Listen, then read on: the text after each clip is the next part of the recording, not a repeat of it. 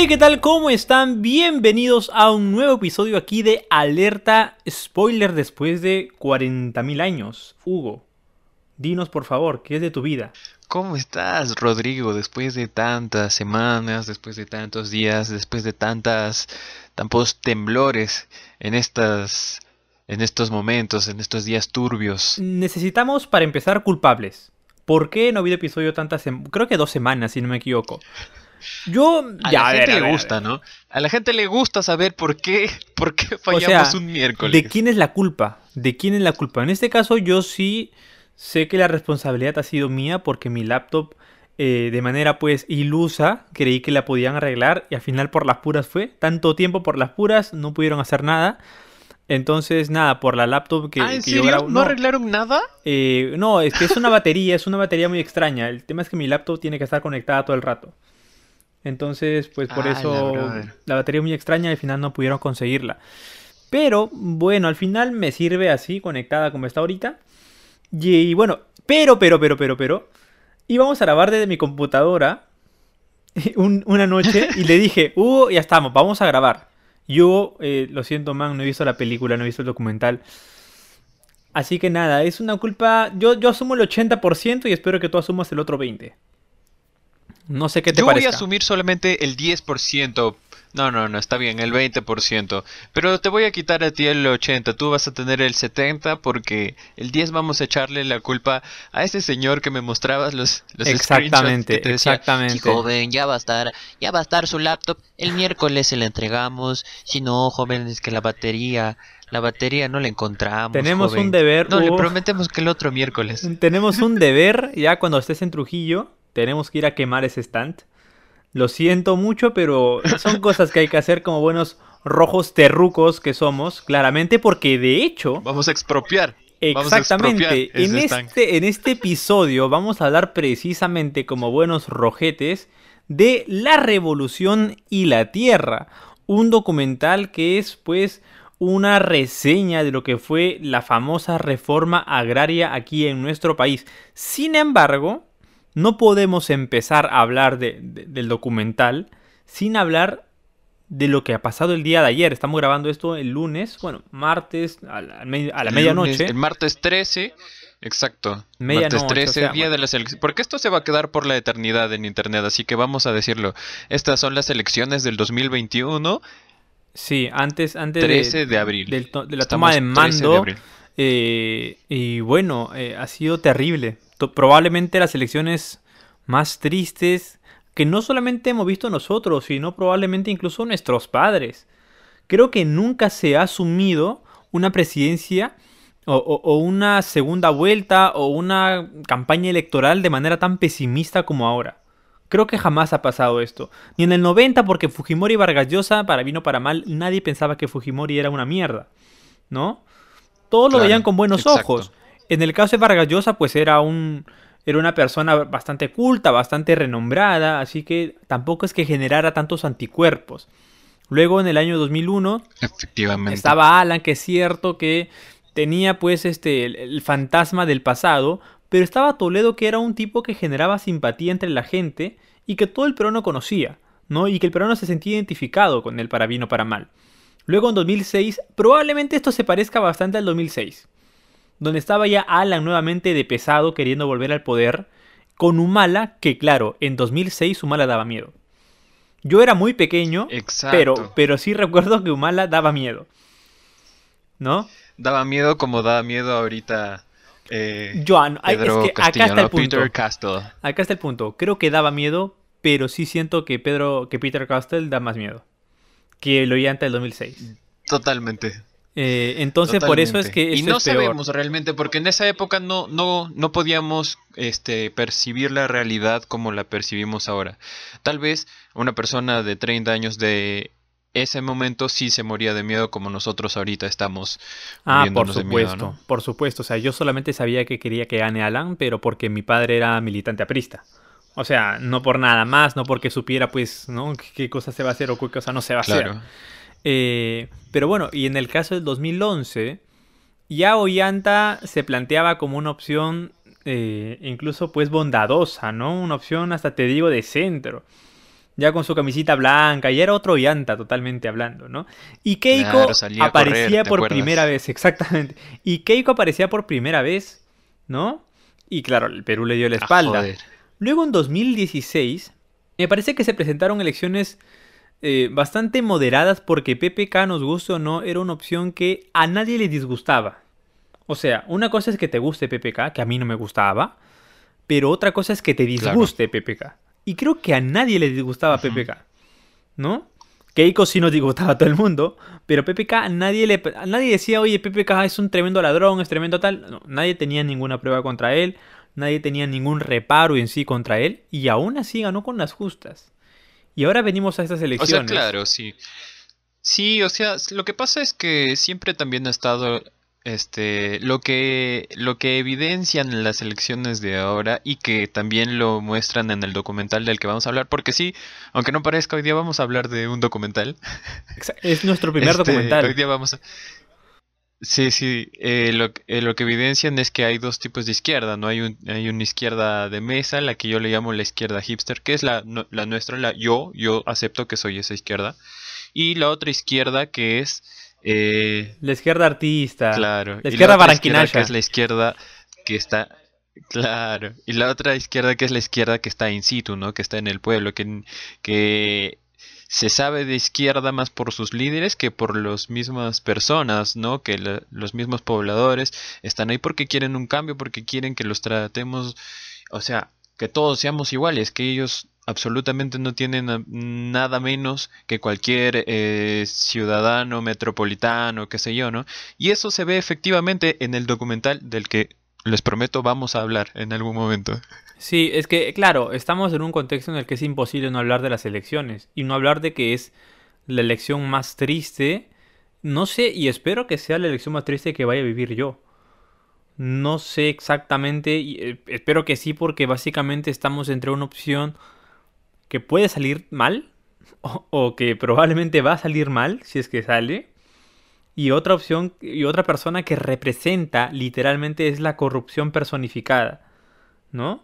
eh, es la persona que ha entorpecido, que ha entorpecido de manera deliberada y de manera incluso te digo cruel todos los procesos del 2016 hasta ahorita, ¿no? El gobierno de PPK fue eh, casi nulo, pero no tanto, y ojo, no defiendo a PPK, PPK tiene sus, sus anticuchos que ya los arreglará y, y que si se tiene que ir preso, que se vaya preso, no me interesa. Pero hasta cierto punto se vio neutralizado por el Congreso de oposición, que básicamente se dedicó a obstruir y a joder al país, ¿no? Entonces, estamos literalmente entre dos opciones terribles. Yo ya decidí, no sé tú, Hugo, y, es, y la opción de Hugo es interesante porque Hugo es de Cajamarca. O sea, Hugo es, está en el corazón del asunto. Hugo tiene el lapicito tatuado en la, en la puerta de su casa, tú ves un lapicito ahí. Entonces, Ahí está. eh, en mi, en mi- en mi caso, yo ya decidí y veo muy difícil, pero muy difícil que esto cambie, que yo voy a avisar mi voto. No podría jamás en la vida marcar la K de Keiko. Jamás. Antes muerto que hacer eso. Y tampoco voy a votar por Pedro Castillo porque no es un tipo que me represente en lo absoluto. Y que además siento que puede ser, pues, eh, no sé, un peligro en general para... No voy a decir para el modelo porque el modelo no me interesa como tal, sino para la estabilidad eh, que creo que para bien o para mal se ha alcanzado, ¿no? Obviamente que no ha sido una estabilidad para todos, pero que para bien o para mal se ha podido mantener y que ha podido caminar mal o bien, pero caminar. Entonces yo no me voy a quedar con la conciencia de haber votado por Pedro ni por Keiko. Yo voy a agarrar el papelito y veré qué dibujo. Voy a estar preparándome estos meses a ver qué cosa voy a dibujar. Y nada, no sé, no sé, no sé qué me cuentas tú, Hugo, desde, desde el lugar de los hechos, por favor. Como periodista de, como Bueno, periodista de campo. reportando directo en directo, directo en directo desde aquí, desde la ciudad de Cajamarca, a 12 grados centígrados. Eh, Rodrigo, te cuento que definitivamente la situación también está polarizada. No sabemos acá, al menos en este espacio en el que me encuentro, solamente yo, sin nadie a mi alrededor, no sabemos toda esta población de una sola persona eh, si vamos a votar por Pedro Castillo o lo vamos a viciar. Esa es la situación, esa es la realidad. Hay acá un, una, una indecisión todavía solamente en mi habitación. y, no, y, esa es la tú realidad. en las, Pedro. tú en las calles de, de. Cajamarca hubo notas, o sea, ¿tú sí has sido eh, testigo de, del fervor que se siente hasta este candidato? ¿De alguna? Eh, la verdad, la verdad yo no, porque, o sea, para serte sincero, tampoco es que salga mucho. Y la que sí lo ha notado ha sido mi madre, porque por ejemplo se fue a, a un zapatero que hay al frente y antes de las elecciones ellos estaban comentando, sí, vamos a votar por el lapicito, por el, por el lapicito. O sea, lo voceado acá era marcar el lapicito. Ni siquiera mencionaban tipo a, Pe- a Pedro Castillo, ¿no? Sino el hecho de que también el símbolo sea algo tan, tan recordable y tan este anclado al hecho al, al- al- a la docencia a la educación también hizo que sea fácil de recordar entonces la gente decía el lapicito el lapicito De hecho, sí, he podido ver por ahí contenido en redes de gente de la sierra que literalmente dice, pues hemos votado por el lapicito. Nadie dice por Pedro Castillo, ¿no? Se ha vuelto un símbolo, al parecer, y, es una cosa estupenda. Hablando, pues, de manera mm, publicitaria, marquetera, como quieras llamarlo, eh, ¿no? Que, que se haya posicionado con un símbolo nada más. Y que el lapicito, pues, sea el símbolo, pues, precisamente de la revolución, de esta sublevación, si la queremos llamar así, de la gente que se ha visto pisoteada e invisibilizada toda su vida, ¿no? Y que encuentra en este voto una protesta para, para alzar la voz, básicamente, ¿no? Entonces es un tema hermano complicado. siglos Y de hecho, pues, siglos de, de olvido y de hecho ya empezaron y no han tardado para nada en salir eh, creadores de contenido, pues, este, racistas, ¿no? Diciéndole, literalmente, y cito, cholos de mierda, que serranos, que, que, que hay que eh, independizarnos de esa gente, etcétera. Y es en esos momentos, cuando tú ves a esa gente hablar así, tú dices que se le expropien, ¿no? Expropiese, por favor. Velasco vuelve, revive y sálvanos de esto, porque te lo juro que yo no quiero que gane Pedro Castillo. No quiero. Es más, te digo, me parto el alma y digo, yo no voy a votar por ninguno, pero mi, mi lado que quiere trabajar y que quiere progresar en este país me dice, quiero que gane Keiko. Ya hasta lo dije. Qué asco. Pero no voy a votar por ella. ¿No? Pero cuando veo a esta ¿Sabes, gente... ¿sabes cuando- qué es lo que cuando veo a esta gente digo, carajo, que gane Pedro Castillo y que lo manden a la mierda, ¿sabes? O sea, Claro, Es sí. eso. ¿Sabes qué es lo que pasa? Es que, mira, yo la verdad, este, soy una persona muy tolerante y no culpo a las personas que ahorita están queriendo votar por Keiko. O sea, yo no las culpo. Dentro de su mundo, o sea, me refiero a los de ahorita, no a los que han votado antes. Las que la han llevado a la segunda vuelta, estos sí se pueden ir directamente al carajo. Esos que se vayan directamente. Pero los que están recién ahora pensándolo, porque han tenido, no sé, otra idea antes, a ellos no los culpo, a ellos les doy el beneficio de la duda. Pero eso no pasa con nadie del otro lado. O sea, si dices tú que vas a votar por Pedro Castillo, por Peter Castle, o sea, hay tolerancia cero. O sea, ¿por qué uno tiene que tolerar, entender que vas a votar por Keiko? Es más, ¿quién dice que, que, que Pedro lo va a hacer peor que Keiko? Si sabemos que Keiko es la corrupción absoluta, que los Fujimori son corrupción y porquería absoluta hace 30 años. O sea, ¿quién dice? O sea, tampoco está asegurado el hecho. Por eso te digo, yo tengo mis dudas. Y obviamente no comulgo para nada en todo lo extremista que es Pedro Castillo, para nada, para nada.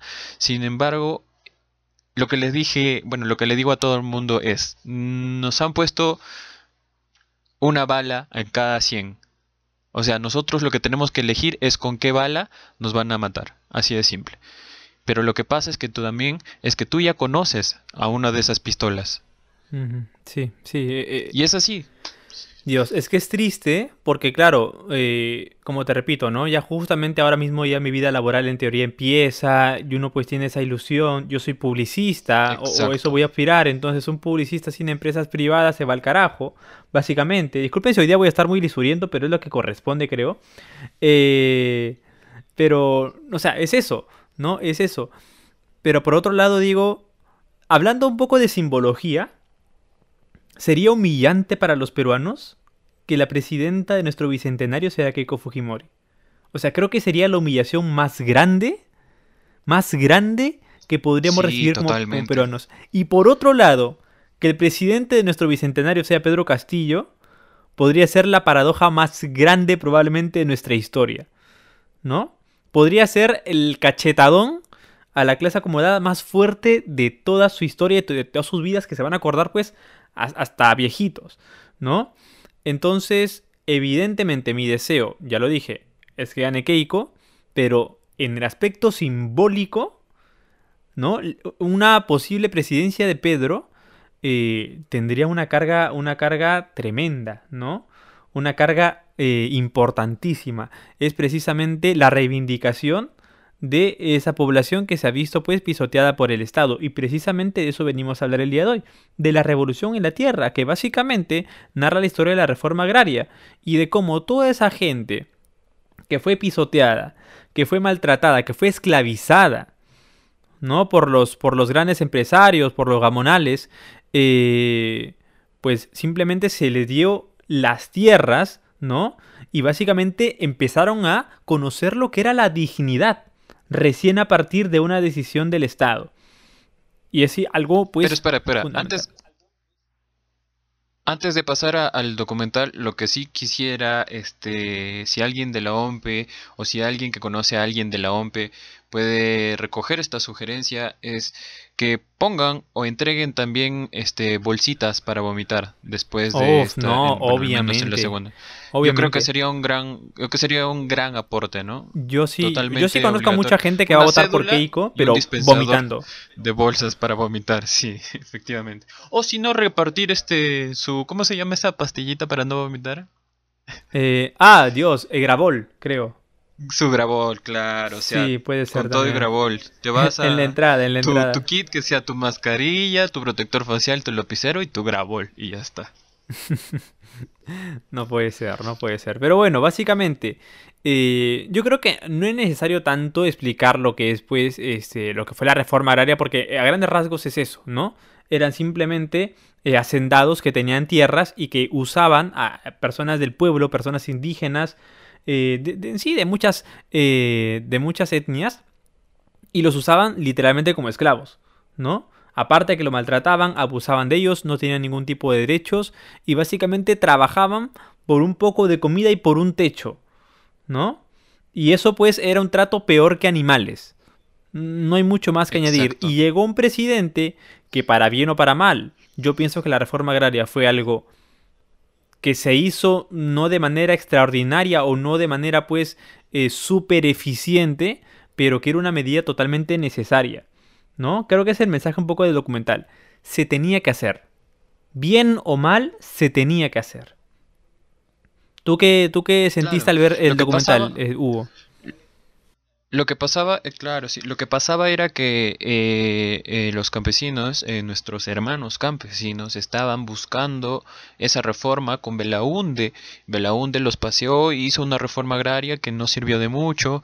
Empezó a hacerla con los, con los hacendados que menos importaban, con los que tenían menos, menos ganancias, menos terrenos más chicos, qué sé yo. Entonces, el campesinado este, estaba harto, ¿no? Y algo que me parece importante recalcar que se menciona en, en este documental es que eh, nuestros hermanos campesinos estaban hartos de todo y estaban haciendo una revolución, una revolución campesina, se estaban juntando, estaban armando bases, estaban armando colectivos y no era una revolución pacífica para nada. Entonces, Velasco, no es que haya visto eso, Velasco es que vio la necesidad, vio la necesidad de, de las personas que estaban siendo tratadas peor que animales y es por eso que se dio cuenta que obviamente Belaunde los estaba pasando por las bolas, por decir así, y, y, y hizo el golpe de estado, ¿no? Hizo el golpe de estado y tal cual, como, o sea, concuerdo o estoy de acuerdo con mucho de lo que pasa en el documental porque dicen, o sea, no es una, no fue un acierto, digamos, económico, pero fue un acierto social. Y eso no hay duda, porque ¿qué hubiese pasado si es que no hubiese habido esa reforma? Una de dos, o los gamonales seguirían existiendo hasta ahora. O sea, ¿cómo es posible que alguien sea dueño de 10.000 hectáreas de terreno? O sea. ¿cómo es posible? No, ¿Cómo y no solamente dueño de los terrenos, sino también literalmente dueño de personas. Exacto, dueños de personas, o sea, o sea, eran dueños de todo, de todo eso, porque estas, estas personas no solamente o sea, era que trabajaban y se ganaban un sueldo, no se ganaban un sueldo, y si se lo ganaban tenían que comprarle las cosas a- al hacendado, o sea, comprar ahí su, su comida y todo, y era, o sea, era una situación horrible, ¿no? O sea, definitivamente se tenía que dar eh, y se iba a dar por una o por una vía, ya sea por la, la presidencia, por el Estado o por ellos mismos, ¿no? Porque como te digo, o pasaba esto de que seguían los gamonales con dueños de todos y todos sub- subyugados, o la revolución campesina se iba a formar más fuerte porque precisamente eso es lo que dio origen a- al terrorismo, ¿no? A Sendero De hecho, Luminoso. sí, Sendero de hecho, Luminoso llegaba Una de las a frases los lugares en más importantes del documental es la que, la que se me fue el nombre ahorita, pero una de las frases más importantes del documental es si no se hacía la reforma agraria, Sendero ganaba la guerra, ¿no? Claro, totalmente. Entonces, eh, es, ahí se ve un poco el impacto y la importancia que tuvo esta medida, ¿no? Que mira, eh, yo sí tengo conocidos que se vieron afectados, eh, o sea, no ellos, sino sus familias, sus abuelos, etcétera, eh, por esto. Pero tengo el orgullo de decir que mis amigos que, que- me comentan esto eh, concuerdan en que viendo las cosas en retrospectiva, pues era lo justo. ¿No? Porque a mí sí me disgusta cuando tú solamente ves tu ombligo y el resto no te interesa, ¿no? Porque claro, hay mucha gente, hay mucha gente, sobre todo en Lima, asumo, que sus familiares, sus abuelos fueron afectados, eran hacendados. Y claro, pasó esto y hasta el día de hoy siguen con ese resentimiento hacia Velasco por las tierras y siguen llorando por sus tierras, por, por todo lo que este, se les quitó en ese momento. ¿no? Y no se dan cuenta de que evidentemente estaban haciendo las cosas mal. ¿no? En mi caso, y yo tengo un, caso particular, mi abuelo no era ning- ningún hacendado, ni mucho menos, pero lo que sí es que mi abuelo trabajó mucho tiempo en el gobierno Acción Popular. Era acción populista, era un, era un militante y una persona que trabajaba, de hecho, para el partido, ¿no? Y evidentemente él se vio muy afectado con esto, porque ni bien se da la reforma agraria, básicamente él eh, simplemente tiene que dejar eso que le apasionaba tanto, porque él fue un apasionado militante del partido, tuvo que dejar todo y regresarse aquí a la costa, porque él estaba ya en la sierra, y regresarse a la costa eh, para ejercer trabajos que pues no le hacían feliz. ¿no? Él era feliz haciendo lo que hacía allá, ¿no? En el gobierno, eh, eh, militando en el partido, con Belaúnde, un hombre al que admiró siempre, ¿no? Y pues nada, no tuvo que regresar y él me comenta, hace poquito le hablé sobre eso, y me comentó que él fue muy infeliz en esa época en la que tuvo que volver, porque él era feliz allá, haciendo el trabajo allá, y esa reforma, para bien o para mal, la, ahora la ve necesaria, ¿no? Pero en ese momento le afectó mucho emocionalmente hablando. Emocionalmente hablando lo Por tumbó supuesto. porque, porque, claro, tuvo que volver a hacer acá trabajos que no le satisfacían, que no le hacían feliz y que siente que laboralmente hablando al menos nunca fue tan feliz como, como cuando Belaunde pues eh, estaba ahí, ¿no? Estaba ahí latente todavía. Y bueno, ya en el segundo gobierno ya él tenía su familia acá, entonces ya no había manera de sacarlo, ¿no? Ya la familia te, te, Claro. te pone, te pone el ancla. Pero bueno, básicamente esa es un poco la historia que yo he podido recoger de mi abuelo, que, que hace poquito pues tuve la suerte de poder hablar con él sobre ese tema. Eh, entonces, Mira, eso. y justo ahora que, que mencionas eso, ah, ah, yo después de ver el documental me puse a preguntarle también a mis padres si es que, o sea, quiénes eran mis abuelos o, sus abuelos, ¿no? Y resulta que mi abuelo, este, en San Miguel, que es una provincia de aquí de Cajamarca, él tuvo que escapar de, de San Miguel porque el hacendado estaba mm, molestando mucho a su mamá, o sea, a mi bisabuela. Entonces él, eh, en una forma de venganza, le clavó una guatopa al caballo del, del este hacendado, de este, de este señor, porque ya decimos, o sea, como ya dijimos hace un rato, ese molestar no es solo molestar, o sea, eran unos abusivos de mierda, eran unos Sí, abusivos de mierda. Entonces, él como una forma de defensa le metió la guatopa en el caballo y se cayó y, se escapó y, vino acá a Cajamarca y nunca más volvió a San Miguel. No sé si nunca más, pero era difícil. Y luego, y también trajo a, su mamá, o sea, a mi bisabuela. O sea, por, por ese lado, eh, sí hemos eh, sido víctimas de estos, de este abuso, ¿no? Y por el otro lado, por el lado de mi papá, este, tengo entendido que su, su su, su, su abuelo sí era un hacendado, o sea, era una situación distinta. Entonces... Polos, los opuestos totalmente. los opuestos totalmente, pero al llegar a, la generación de, mis padres ya no, ya no había nada, nada de opuestos, ¿no? Este, y sí es interesante conocer, y de verdad es muy valioso conocer de dónde venimos y y eso es lo que está pasando ahorita, ¿no? El hecho de no saber, porque a mí me avergüenza haber visto este documental y enterarme de estas cosas recién. ¿Por qué? Porque todo esto se sabe hace años, todo esto está documentado. Todo lo que está en el documental ya se, o sea, se debió enseñar en los colegios y no se ha enseñado porque obviamente este el señor Fujimori hizo pedazos nuestra educación durante los años 90, que ha sido lo que el año en que yo nací y este y más adelante obviamente no hubo una reforma educativa tampoco. O sea, tampoco me he hecho toda la culpa. Sin embargo, a partir de la universidad que es en la que nosotros nos toca educarnos por nuestra cuenta, me parece que no hemos hecho esa tarea. No hemos hecho esa tarea y ha tenido que venir un documental para enseñarnos qué es lo que ha, qué es lo que ha estado, qué es lo que ha pasado. Apenas algunos años antes, ni siquiera es la historia de la historia, sino solo algunos años antes. Y sí, pues tenemos que conocer todo eso para que no pase lo que estamos viviendo en este momento, que es una crisis horrible. En plena pandemia tenemos que elegir entre dos balas que nos están apuntando al cerebro. Exacto, y, y prácticamente es una historia repetida, ¿no? Porque la reforma agraria nace de una revolución campesina y para bien o para mal, la, elección de ayer fue la manifestación de una, revolución campesina. Bueno, no campesina enteramente, pero no hasta cierto punto, si hablamos del campesinado que representa a, a ese pues este poblador, ¿no? Eh, totalmente pisoteado, totalmente invisibilizado, pues sí se puede más o menos hacer eh, un símil, ¿no es cierto? Entonces, nada. Por supuesto que sí. Se está, o sea, es alucinante que se está repitiendo completamente esa historia y es, bueno, sumamente triste eh, la elección, pero interesante si lo analizamos, como ya lo he mencionado, desde el punto pues simbólico, ¿no? Súper, súper interesante. Dime. Lo que se me acaba de ocurrir es que si, como dices, se está repitiendo esto, o sea, en un momento dijimos que si no estaba la si no se daba la, la reforma agraria, Sendero ganaba. ¿Qué pasa si es que se ignora ahora ese grito de auxilio de nuestros hermanos? Pero ¿sabes una cosa, Hugo? Si tú me dices ahorita, mete la plata a un candidato, mete toda tu plata a un candidato, yo diría que va a ganar la elección Pedro Castillo. Yo siento y yo creo que va a ganar Pedro Castillo la elección. ¿Sabes por qué?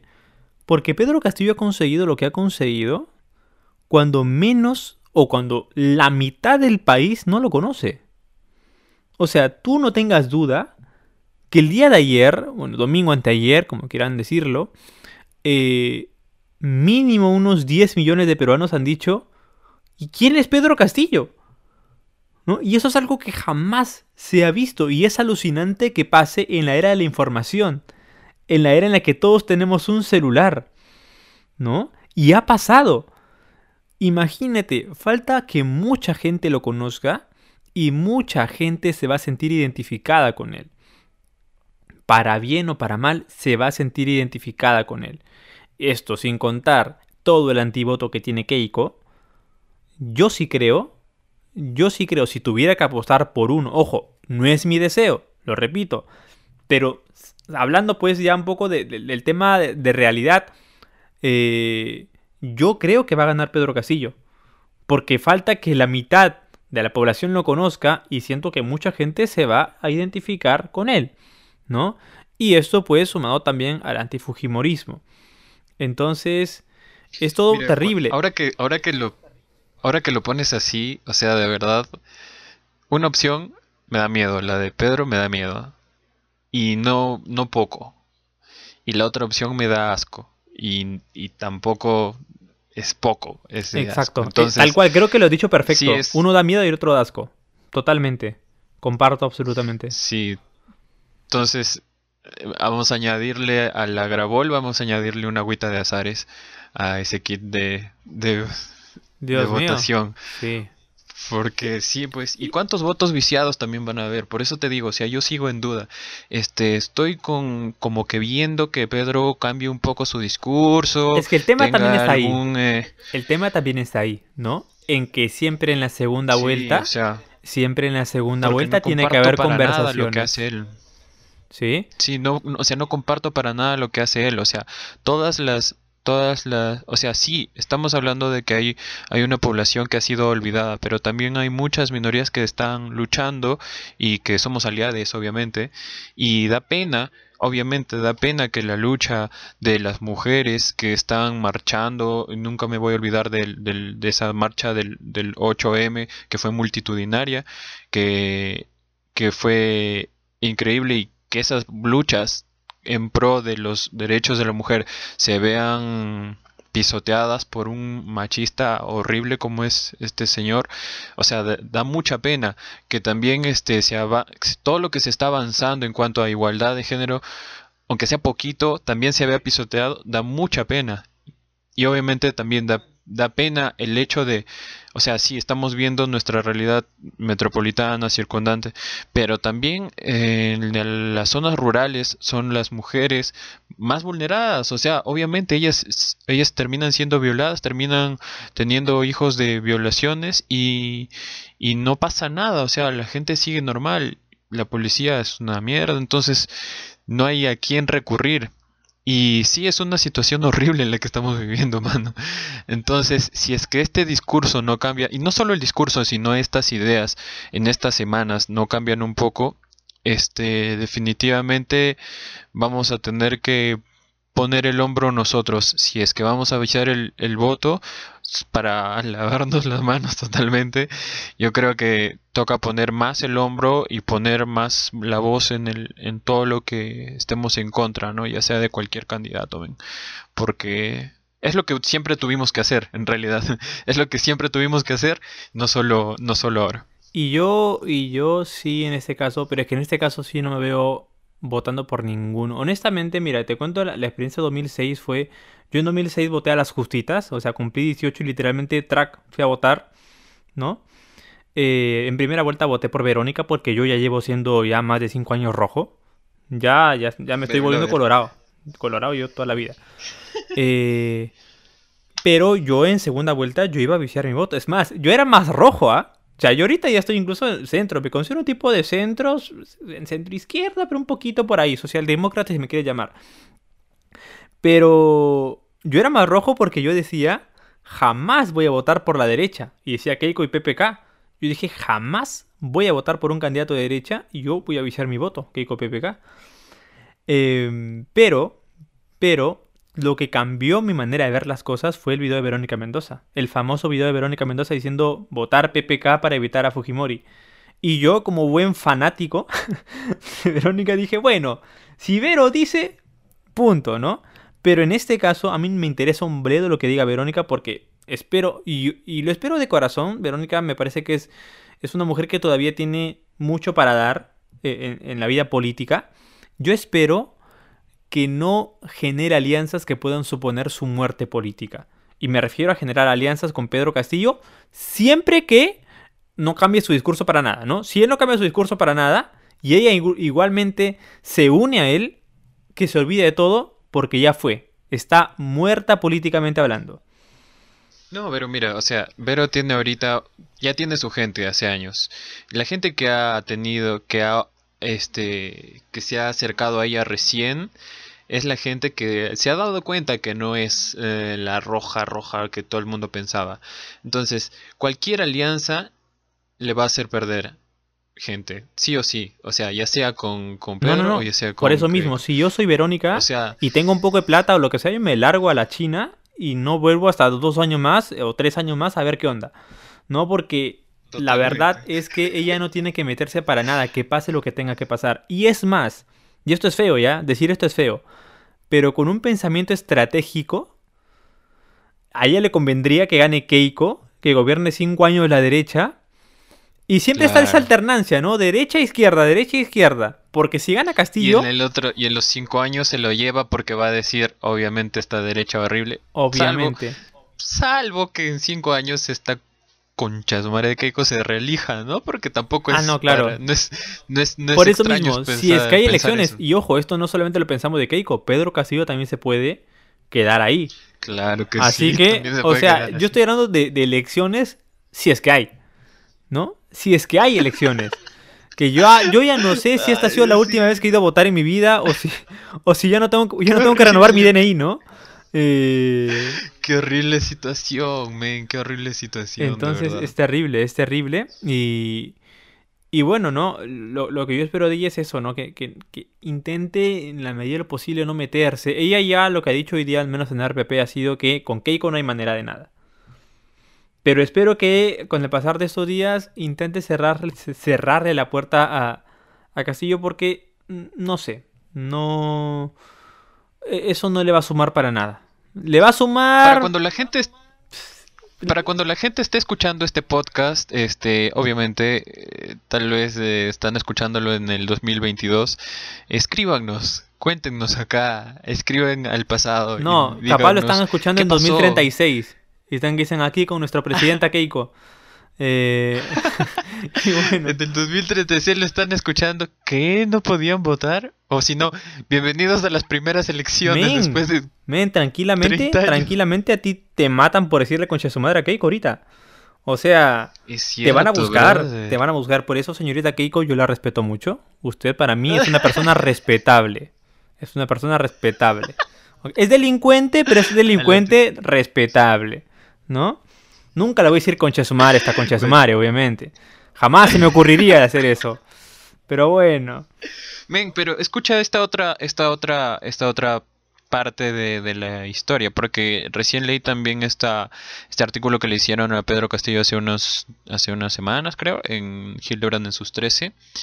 Y resulta que el señor, eh, bueno, en realidad Perú Libre, que es el partido, el lapicito, ha sido su vientre de alquiler, porque él viene del, de otra, de, de otro palo, de un lugar, de una organización o de un colectivo, no sé qué es, que se llama Corem, que marchó por el, por en esta famosa marcha del magisterio, que ahora es famosa, este, la huelga de profesores, al lado de Patia Roja, y entonces él, él era un líder era una voz para muchas personas, pero que no tenía partido.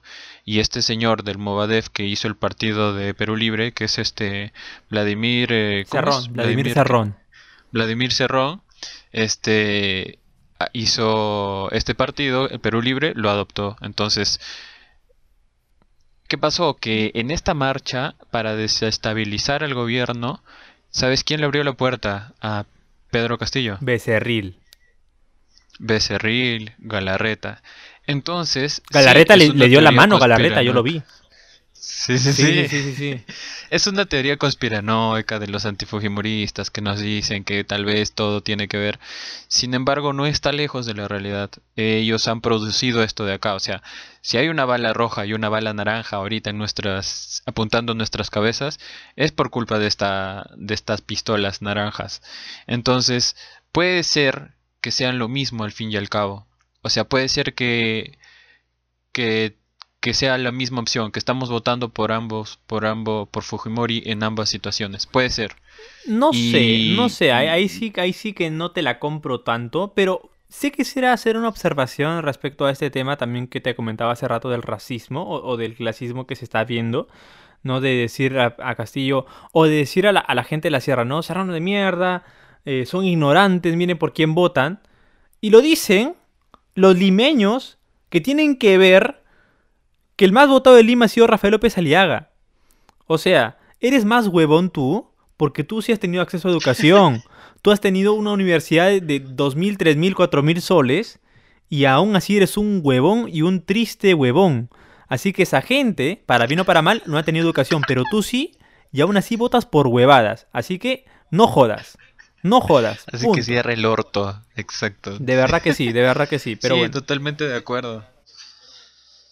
Sí, sí, sí. O sea, definitivamente no tenía nada que ver con lo que yo estaba diciendo, pero es una catarsis que Sí, tenías no, que es que lo tenía, lo tenía acá, eh, lo tenía acá y lo tenía que soltar. totalmente. Sí, sí, sí, no había manera de- de- de no decirlo, porque de verdad es que dan cólera, dan cólera, ¿no? Repito, yo no defiendo a este señor, no me parece siquiera una opción para mí, no voy a votar jamás por él, pero lo que jamás voy a justificar, lo que jamás voy a aplaudir es el clasismo y el racismo en esta segunda vuelta. ¿No? Lo bueno es que ya no voy a estar tan metido en las elecciones porque honestamente siento que hasta ya me da, ¿sabes? Ya, ya sé que me van a matar. O sea, ya sé que me van a matar. o sea, Sí. o es como ya, ya, ya asumí, ¿sabes? Ya asumí. Entonces, ya esto ya no me afecta tanto. Entonces, nada, simplemente es cuestión de esperar. chingada. Es una cuestión de esperar qué pistola nos mata, ¿no? Y ya, es, es sí, todo. sí, totalmente de acuerdo. O sea, en realidad, este, sí, ambas, mm, no sabemos cuál va a ser peor que otra, pero, eh, como te digo, ya conocemos una. Y sí, pues, esa es mi única duda. Sin embargo, yo también estoy yéndome por el, por el voto viciado, porque es, es una situación terrible. Y no quiero ser partícipe de esa situación. Ahora, ¿En qué consiste esto del hecho de que si vicias tu voto estás beneficiando a uno o al otro? No, sé. básicamente si vicias tu voto vas a estar beneficiando al que esté primer puesto en las encuestas. ¿No? Es simple eso porque, pues básicamente, si no votas por el segundo, evidentemente el primero se dispara. ¿No? Eh, no como Alan, si no se dispara me refiero para arriba, ¿no? Entonces eso. Oh, qué pena, qué pena. Pero Eso bueno. hubiese sido una solución excelente. bueno. Otra solución a esto es, es que Sagasti se meta de autogolpe. Desde este podcast, humildemente, alentamos a Sagasti a hacerse el autogolpe. No, no, no, no somos antidemocráticos, matar- pero bueno. Y matar electoralmente a todo el partido morado, pero que se maten por el Perú, como ya lo hicieron. Bien, esto está feo, pero el Partido Morado va a tener que probablemente resucitar. Eh, eh, Está que lastimosamente no ha pasado a la valla. O sea, no sé. De momento lo que último que vi fue que no han pasado a la valla. Esperemos que sí. Entonces no tienen nada que perder. Por que eso, esperemos que sí, pero no sé, no estoy seguro. Eh, Sagasti, por favor, Sagasti, conviértete en héroe. Eh, y hazte una, ya hazte una. Es todo lo que... Y la manera de cerrar este podcast, decir, Sagasti, autogolpe. Autogolpe, por favor. Mano, mano, no, de verdad, este, yo sí quisiera, no sé, de alguna forma cerrar con algo positivo, bro. No sé si te- se te ocurre algo a ti Mi prueba de o coronavirus. lo pensamos, ¿ah? Mi prueba de coronavirus. Listo. Hasta aquí el, el podcast del día de hoy. ya está. Ala, bro. A ver. Qué triste todo. No, yo quiero, yo sí quiero cerrar con algo positivo, men, que involucrémonos más. O sea, ahorita ya estamos hartos y todo, pero vamos a, van a ser cinco años, de sea quien sea que gane, vamos a tener que involucrarnos más y, y no hacerle ascos a la política y a informarnos más, estudiar más y hacer nuestra chamba, pues, ¿no? Porque al final resulta siendo una responsabilidad y nos está pasando factura no haber hecho esa tarea. Creo que Sí. ese es, ese es el mensaje que, que debemos aprender con todo lo que está ocurriendo ahora. Perfecto, señor Hugo. Totalmente comparto tus palabras y veremos qué sucede, ¿no? ¿Qué sucede de aquí a dos meses que se dé esta segunda vuelta? Que te juro que, no sé, quisiera que mayo sea eterno, quisiera que mayo nunca acabe, pero bueno, me refiero porque es el mes que está en medio de tanto el que estamos viviendo como el que se va a dar esta segunda vuelta que probablemente nadie espera. Pero bueno, hasta aquí el episodio del día de hoy. Hemos hablado, eh, ha habido un poquito de, de documental en nuestra elección, pero bueno, este, bien, ¿no? Todo bien, todo bien. Yo creo que correspondía. No, que sí, miren el documental. Esa es la tarea. Por esa favor, tarea, miren el documental. De hecho, y ya para cerrar esto, está en YouTube. Y hay una cosa curiosa con el documental, que la iban a pasar en TV Perú el día 4 de abril, si no me equivoco, y no la pasaron porque decían que estaba o que iba a beneficiar la candidatura de Verónica Mendoza. ¿No? Ahí está, pe huevones. Ahí está. Ahí está. Disfruten lo Ahí hecho. está. Y nada, ¿no? Y igualmente véanla si es en TV Perú, que creo que la pasan dentro de una semana, el domingo, no sé si este domingo o el siguiente. O si no está en YouTube ahora mismo disponible, por favor tienen que verla porque es necesario La conocer revolución y la tierra, porque creo que lo hemos mencionado poco el nombre. No, pero eh, está la el, revolución y la tierra. es el título del de episodio, tampoco que se pasen, no se pasen de vagos tampoco. Así que nada, Hugo, ¿cómo te encontramos, señor?